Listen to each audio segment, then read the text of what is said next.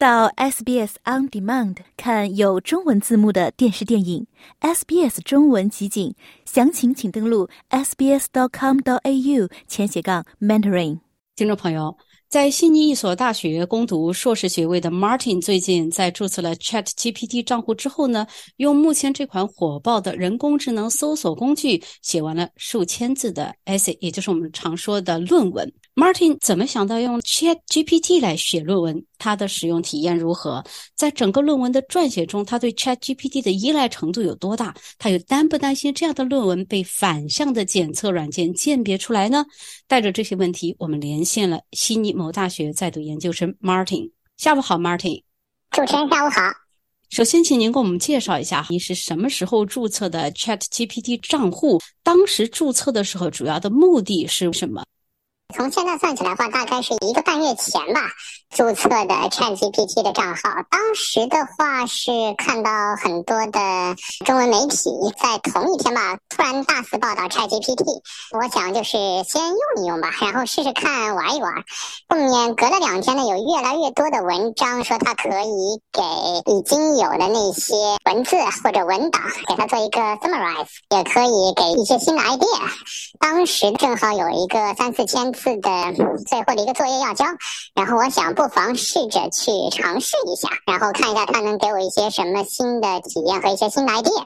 你是在读的硕士，整个撰写论文的过程，你对 ChatGPT 的依赖程度，如果按百分比来算的话，你觉得大致有多少？嗯，我觉得至少应该有百分之七十五到百分之八十。这篇论文已经完成了吗？你对 ChatGPT 写出来的质量是否感到满意？这篇论文已经完成了，对这个质量的话，嗯，我还是相对比较满意的。呃，当然后期自己也会做一些修饰和修改，但是更多的一些比较繁复的文字性的工作还是交给他了。为了论文看上去更像是你自己的东西，你怎么让它润色？一开始写的时候，因为要参考很多的一些资料，会去找到这些资料，然后让它 summarize，再给一些新的 idea。之后的话会让它进行归纳，然后在润色方面的话就会让它 proofread the following paragraph and rewriting academic English，就在啊输入端输入这么一段话，然后把你要它润色的那些部分再复制粘贴进去，它会给你一个相对更好一点的回答。当然，因为是人工智能嘛，不可能跟真人一样，最后自己还是要过一遍。过一遍你还是比较满意的是吧？对，相对比较满意的，嗯。有一些大学哈，包括教育系统都在担心，就是学生这个作业通过 Chat GPT 来写，也有 Detect 的这个反向软件。那你自己担不担心被反向的这个 Detect 检测软件给查出来？嗯，说不担心呢，肯定是假的。但是因为这个东西实际上是个人和人工智能的一个结合，而且。ChatGPT 之前在报道当中，好像美国那边暂时好像还没有被检测出来，所以我觉得至少在最近的这一两个月内吧，被检测出来的概率不是很大。嗯，当然之后的话，可能大学会有很快的反应速度，会调集资料库，然后去做反向的软件研究。当然很快，可能这个软件也会出来。但是我觉得目前的这个状况来说，可能最近这一个月应该不会。当然，自己肯定还是要看一遍。这个软件比较有意思的是，它也会骗人的。比如说，我让它列举了一些，比如说某一段落，然后需要引用某一些著作，它当然不会在下面立马给上 reference。那么我会问他能不能给一些 article 或者 reference based on your answer，然后他会给一系列的大概四个到五个的 reference。啊，也会给链接，但是我一个一个去点击，会发觉这些链接百分之八十是找不着的，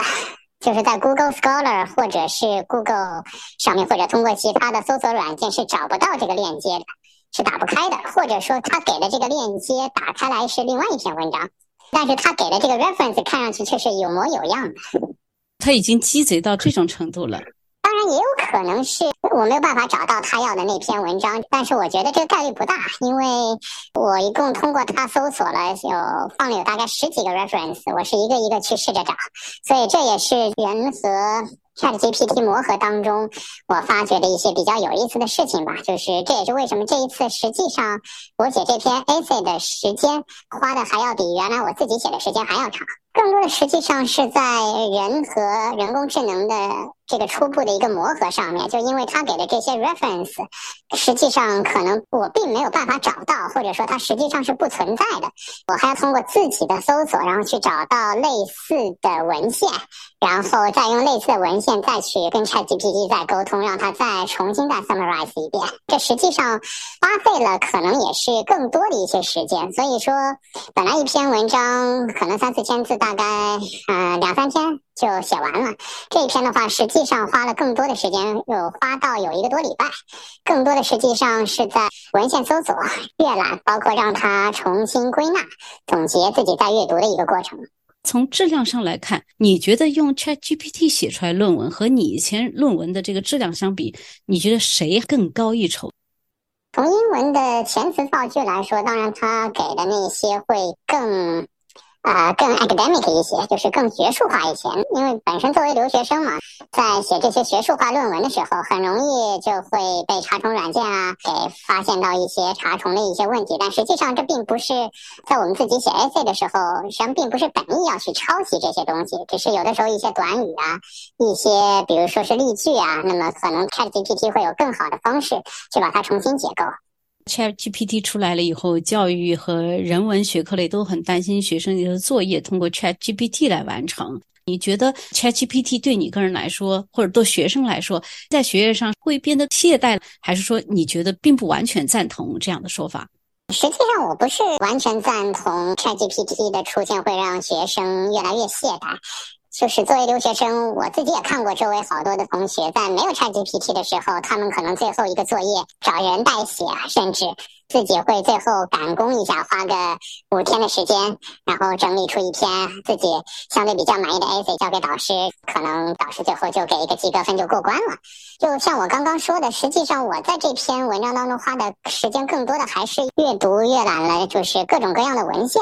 当然，这些文献的核心内容都是由 ChatGPT 能够 summarize 的，但是这样的话反而更加拓宽了我对于这门学科的一些了解吧。刚才跟我们分享了用 ChatGPT 来写论文的这样的一个完整的过程和体会，那以后还会继续这么操作吗？啊，如果是一些人文类的一些学科的话，我觉得不妨这样操作，因为。